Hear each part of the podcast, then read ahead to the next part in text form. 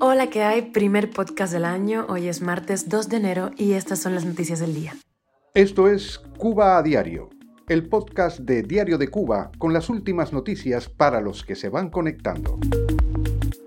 Los sacerdotes de IFA ya lanzaron letra del año oficializa para Cuba. Te cuento cuáles son sus pronósticos. El régimen ha abierto una gasolinera en MLC para captar divisas y así se dispara la reventa de combustible en redes sociales. Bravo por el régimen.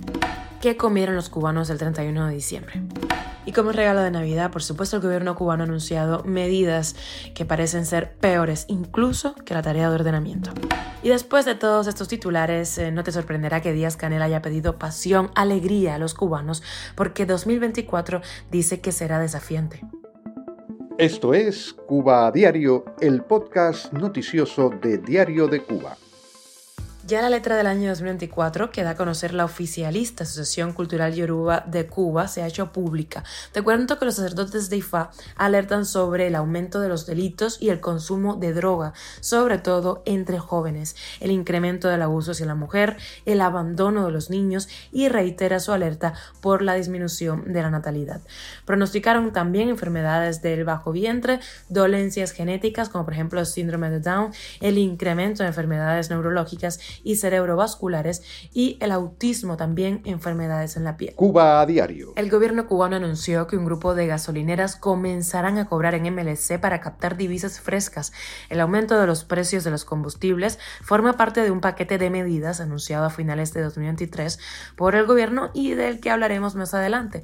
Ese anuncio provocó inmediatamente largas colas en las gasolineras. Los choferes advierten que han vuelto los coleros, que venden el turno por encima de los mil pesos Así lo ha dicho un periodista oficial. El ministro Alejandro Gil detalló que se llevará a cabo la actualización de los precios minoristas y mayoristas de los combustibles. Sin embargo, aún no han trascendido los nuevos precios que tendrán los combustibles en Cuba. ¿Cómo pasaron los cubanos el fin de año? Ya no vamos a hablar de ofertas culturales, eso sería mucho pedir. Vamos a centrarnos en la pregunta de qué comieron. Y es que los precios de la carne de cerdo eran estratosféricos. Revisando en Catapulca, la tienda online del cubano americano Bocancio, se encienden las alarmas. Una paleta de cerdo de 10 a 12 libras cuesta allí 68 dólares.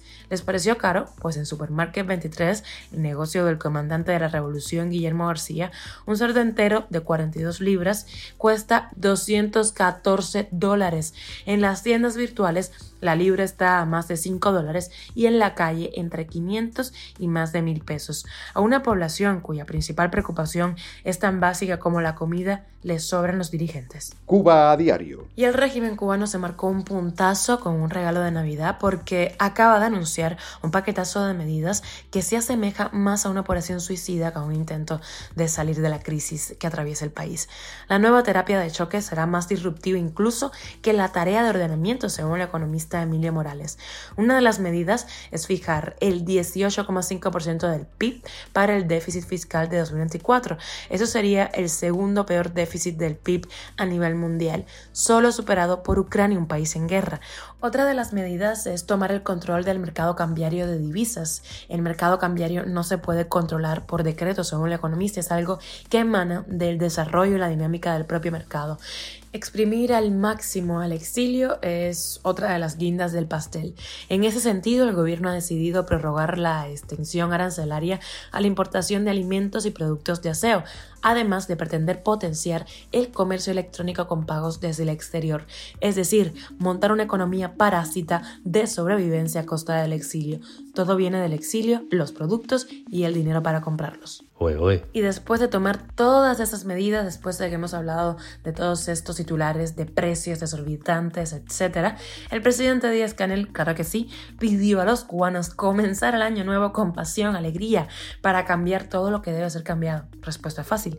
Canel reconoció errores, pero los achacó a la incesante búsqueda de salidas y al embargo. Nuevo año, mismo discurso.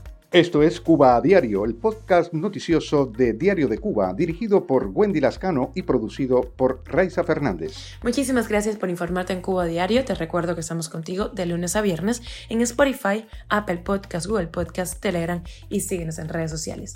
Yo soy Wendy Lascano, te mando un beso enorme.